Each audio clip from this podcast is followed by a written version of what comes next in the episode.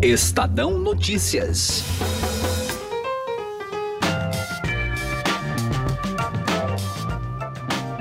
A quarta-feira pode ser definida como uma montanha russa para o PT e o ex-presidente Lula. A juíza federal de Curitiba, Carolina Lebus, autorizou a transferência do petista para São Paulo. No entanto, a decisão de levá-lo para o presídio de Tremembé, no interior paulista, mexeu com os ânimos. O Supremo Tribunal Federal foi acionado pela defesa de Lula e, por maioria, decidiu cancelar a mudança. Legalmente, a decisão da magistrada de Curitiba foi acertada? E politicamente, quais foram as repercussões de tudo o que aconteceu? Eu sou Gustavo Lopes e este é o Estadão Notícias que traz hoje um roteiro com tudo o que ocorreu após essa decisão e as participações do professor de Direito Luiz Fernando do Amaral e dos repórteres Ricardo Brant e Ricardo Galhardo. Estadão Notícias. A XP Investimentos foi eleita a melhor assessoria de investimentos pelos paulistanos na pesquisa Datafolha. A assessoria está na essência e no DNA da XP, e esse importante reconhecimento reflete o compromisso em fazer os brasileiros investirem melhor por meio de uma assessoria especializada e transparente, que busca sempre os melhores investimentos de acordo com o perfil de cada cliente. Acesse xpi.com.br. XP Investimentos, mudando para sempre seu jeito de investir. Estadão Notícias.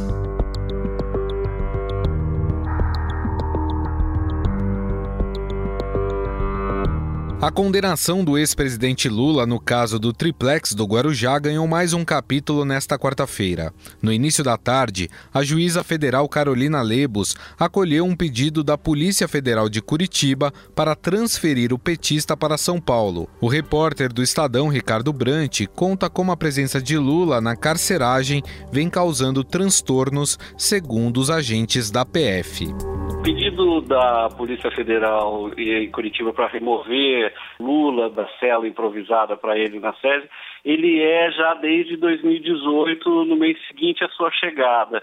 E ele vem no, na esteira de um pedido feito também pela Prefeitura de Curitiba, já no mesmo mês em que Lula chega, em decorrência da, da alteração de rotina e dos transtornos causados, não só no bairro, ali no entorno da sede da PF, que é bom lembrar que no dia 7 de abril de 2018, quando Lula chega preso ali, é, por ordem do, juiz, do então juiz Sérgio Moro, é, chega com ele uma massa de apoiadores, a, auto-intitulada Vigília é, Lula Livre, que são manifestantes que acamparam ali no bairro Santa Cândida, um bairro afastado do centro de Curitiba e bastante tranquilo até então, alegando que ele é um preso condenado e ali é um local não adequado para isso.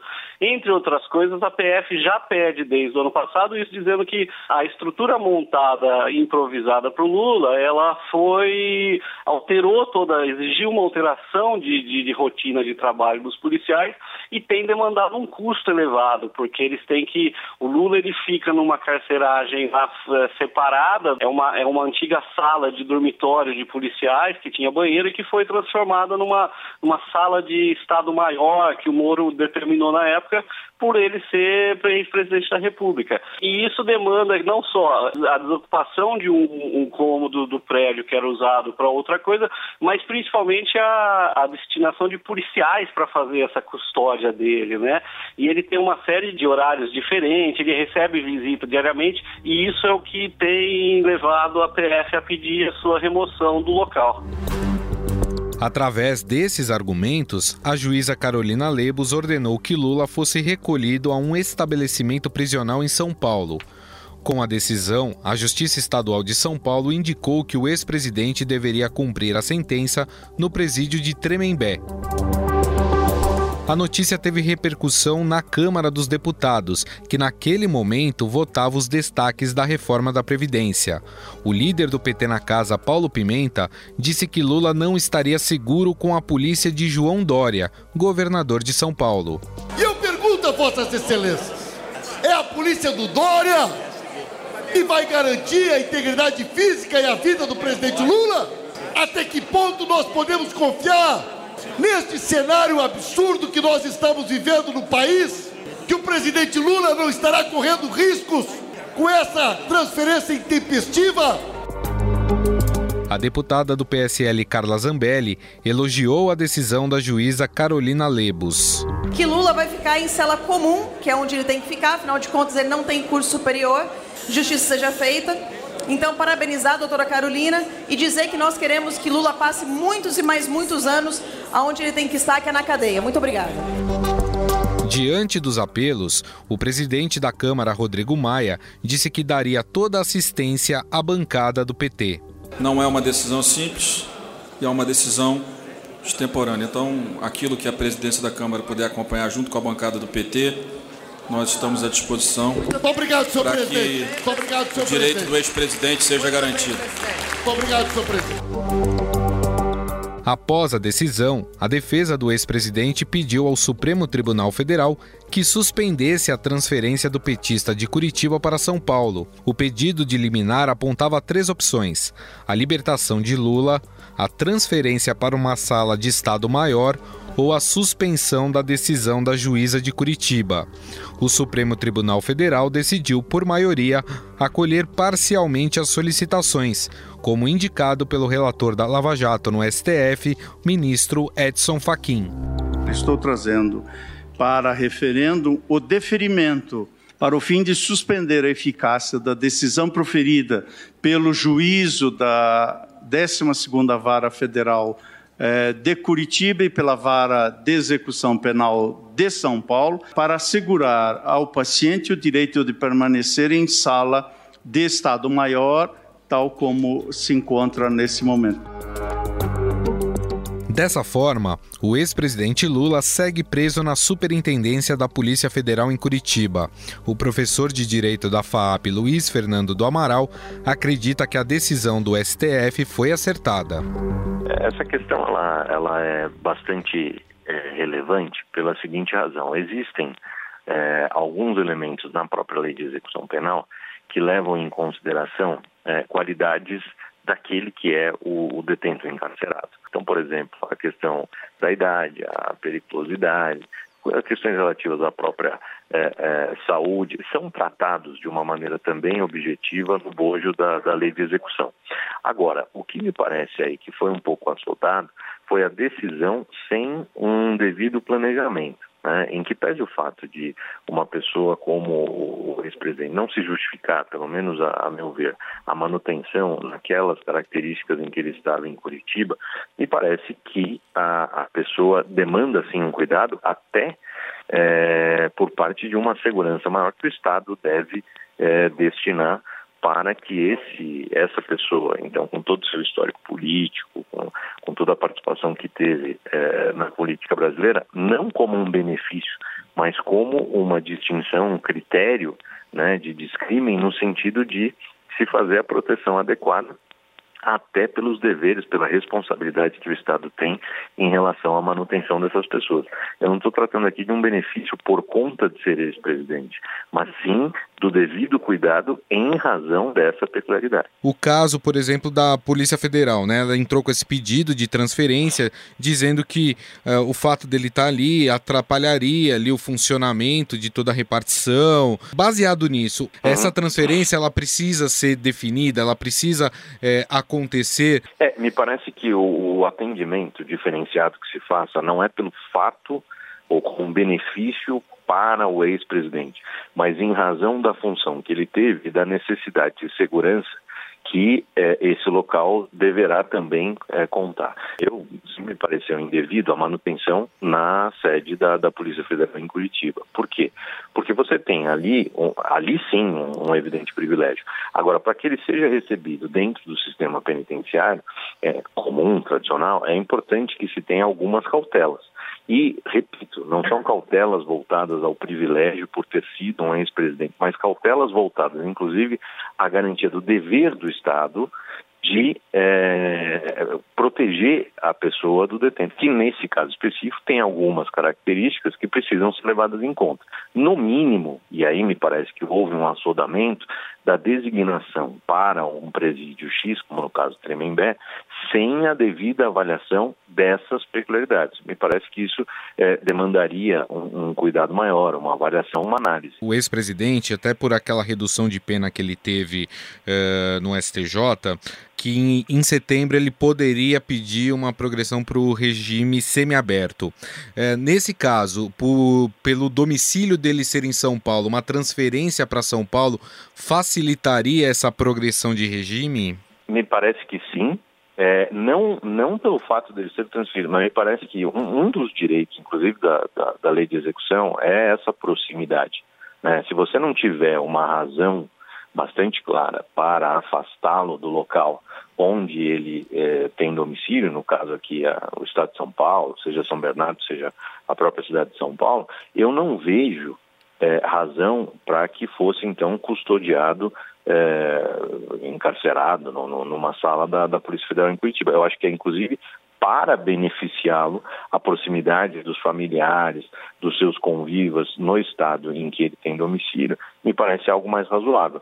Também da perspectiva do semiaberto, para que ele tenha a possibilidade de sair e voltar, podendo encontrar e até se relacionar, é, mesmo laboralmente, com pessoas do local onde ele tem maior afinidade, onde ele de fato ficou mais tempo é, é, ao longo da, da sua vida. Então, eu acho que é, essa questão, muito mais do que uma avaliação se é um indicativo de que o semiaberto virá ou não, é mais no sentido de cumprir o desiderato da lei de execução, desde que observadas as peculiaridades, as cautelas, em razão de uma série de questões que estão envolvidas nessa prisão, em razão de algumas características do ex-presidente, por exemplo, a grande manifestação social que se dá no entorno desses locais, é, como se deu na Polícia Federal, etc. Para isso é uma coisa que deve ser promovida a segurança pelo Estado para garantia da dignidade do próprio ex-presidente. Muito bem, nós conversamos com o professor de Direito da FAP, Luiz Fernando do Amaral, que nos explicou um pouco mais sobre esse imbróglio que aconteceu em relação à transferência que não vai mais acontecer do ex-presidente Lula de Curitiba para São Paulo. Professor, mais uma vez, muito obrigado pelas suas explicações. Eu que agradeço. Um grande abraço e sempre à disposição. Mas como funciona essa sala de Estado-Maior? Na carceragem da Polícia Federal, Lula vive em um quarto com TV, banheiro e um tablet, como explica o repórter Ricardo Brant ela era um dormitório que tem um banheiro privativo dele, um armário é, embutido, onde os policiais que dormiam ali é, guardavam suas roupas, e não tem grades, né? Elas tem, ela tem é, janelas de vidro, mas que foram fechadas só para evitar que pessoas tivessem acesso e tal, mas ele tem ali uma, uma porta comum, não é uma grade, que fica durante o dia fechada, mas tem também uma antessala, e do lado de fora fica sempre um policial que faz o, o, a custódia dele. E ele tem uma série de horários especiais, né? Ele teve o direito dado de ter uma televisão para ele com canais abertos tal. Ele conseguiu o direito de uma esteira para fazer caminhadas e ele tem também tem uma cama lá para ele e ele tem também direito a um tablet que é onde ele, ele faz é, ouve música, é, faz leitura de material que os advogados levam para ele e ele tem alguns horários especiais, por exemplo, de visitas, as visitas dos presos que ficam na custódia, na carceragem da, da, da sede da PF e o dia de visita de família deles é nas quartas-feiras. O Lula teve o direito de ter as visitas nas quintas-feiras, e dia em que ele recebe familiares, e ele tem direito também aos amigos. Ele conseguiu na justiça o direito a receber nessas quintas-feiras visitas de amigos, que são é, uma hora, eles dividem meia hora para cada um, e rotineiramente vão pessoas, políticos, vão artistas, vão apoiadores, autoridades, que fazem uma rotina de visita. O repórter de política do Estadão, Ricardo Galhardo, traz as reações e as avaliações dos petistas diante desta decisão.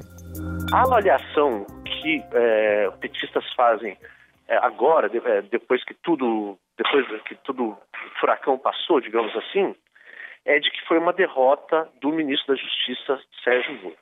É, os petistas acham que, que foi o Moro quem articulou isso aí tudo, para fazer uma cortina de fumaça é, em relação aos problemas que ele mesmo vem enfrentando dentro do governo e no judiciário. É, agora, nos próximos dias, a gente deve ter julgamento do, do habeas corpus é, do Lula. Depois, é, também deve ter o, o, julgamento do pedido de suspeição é, do Moro, no caso do Lula.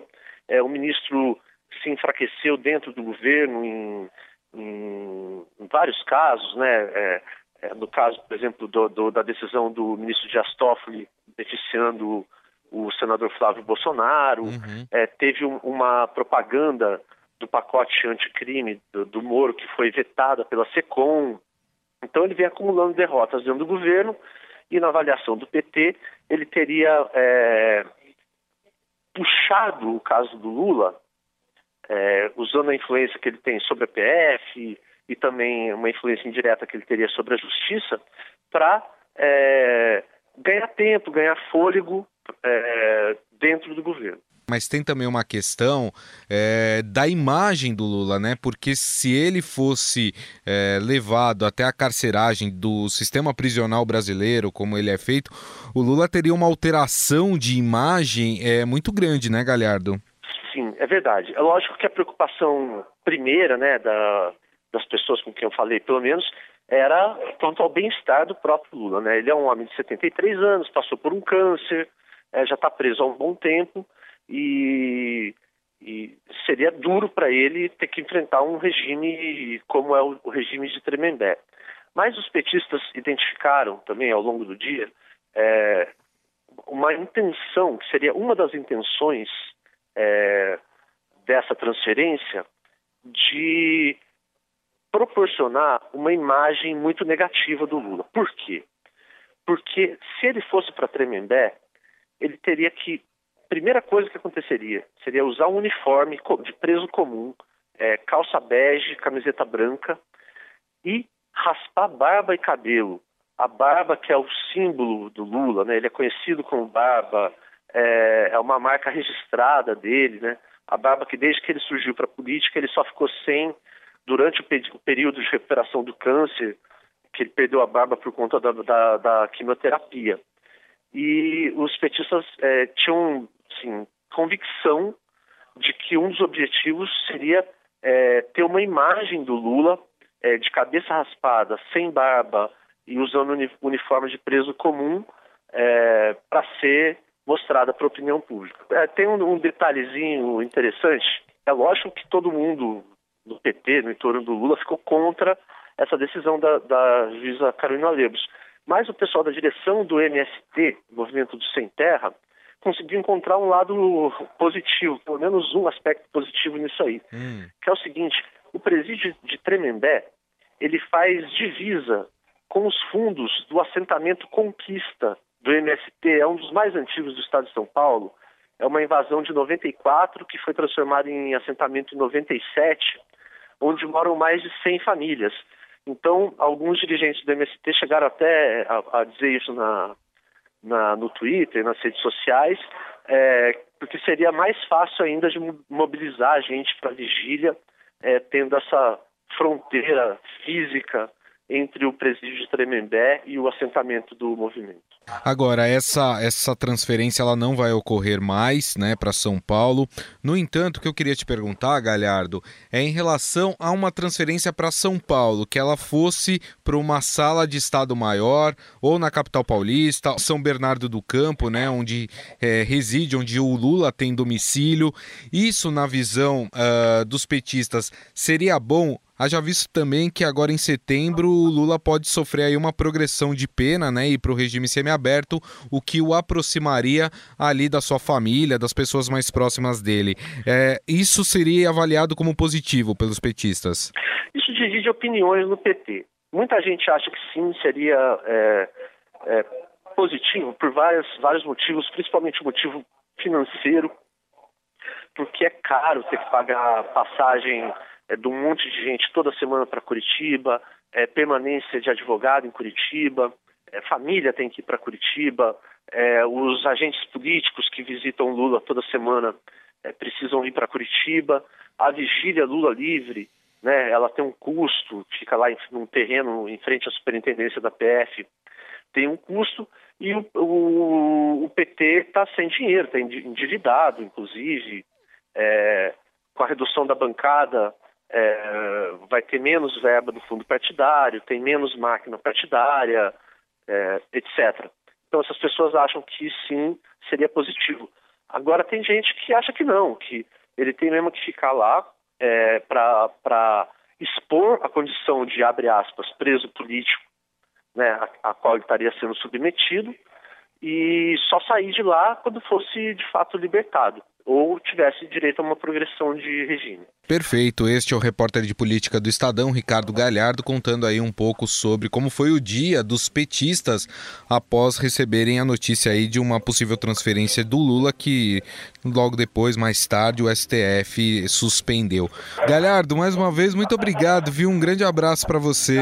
Eu que te agradeço.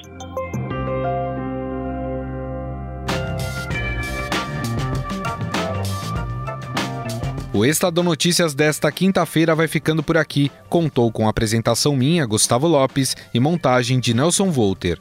O diretor de jornalismo do Grupo Estado é João Fábio Caminoto. Mande seu comentário e sugestão para o e-mail podcast@estadão.com. Um abraço e até mais. Estadão Notícias.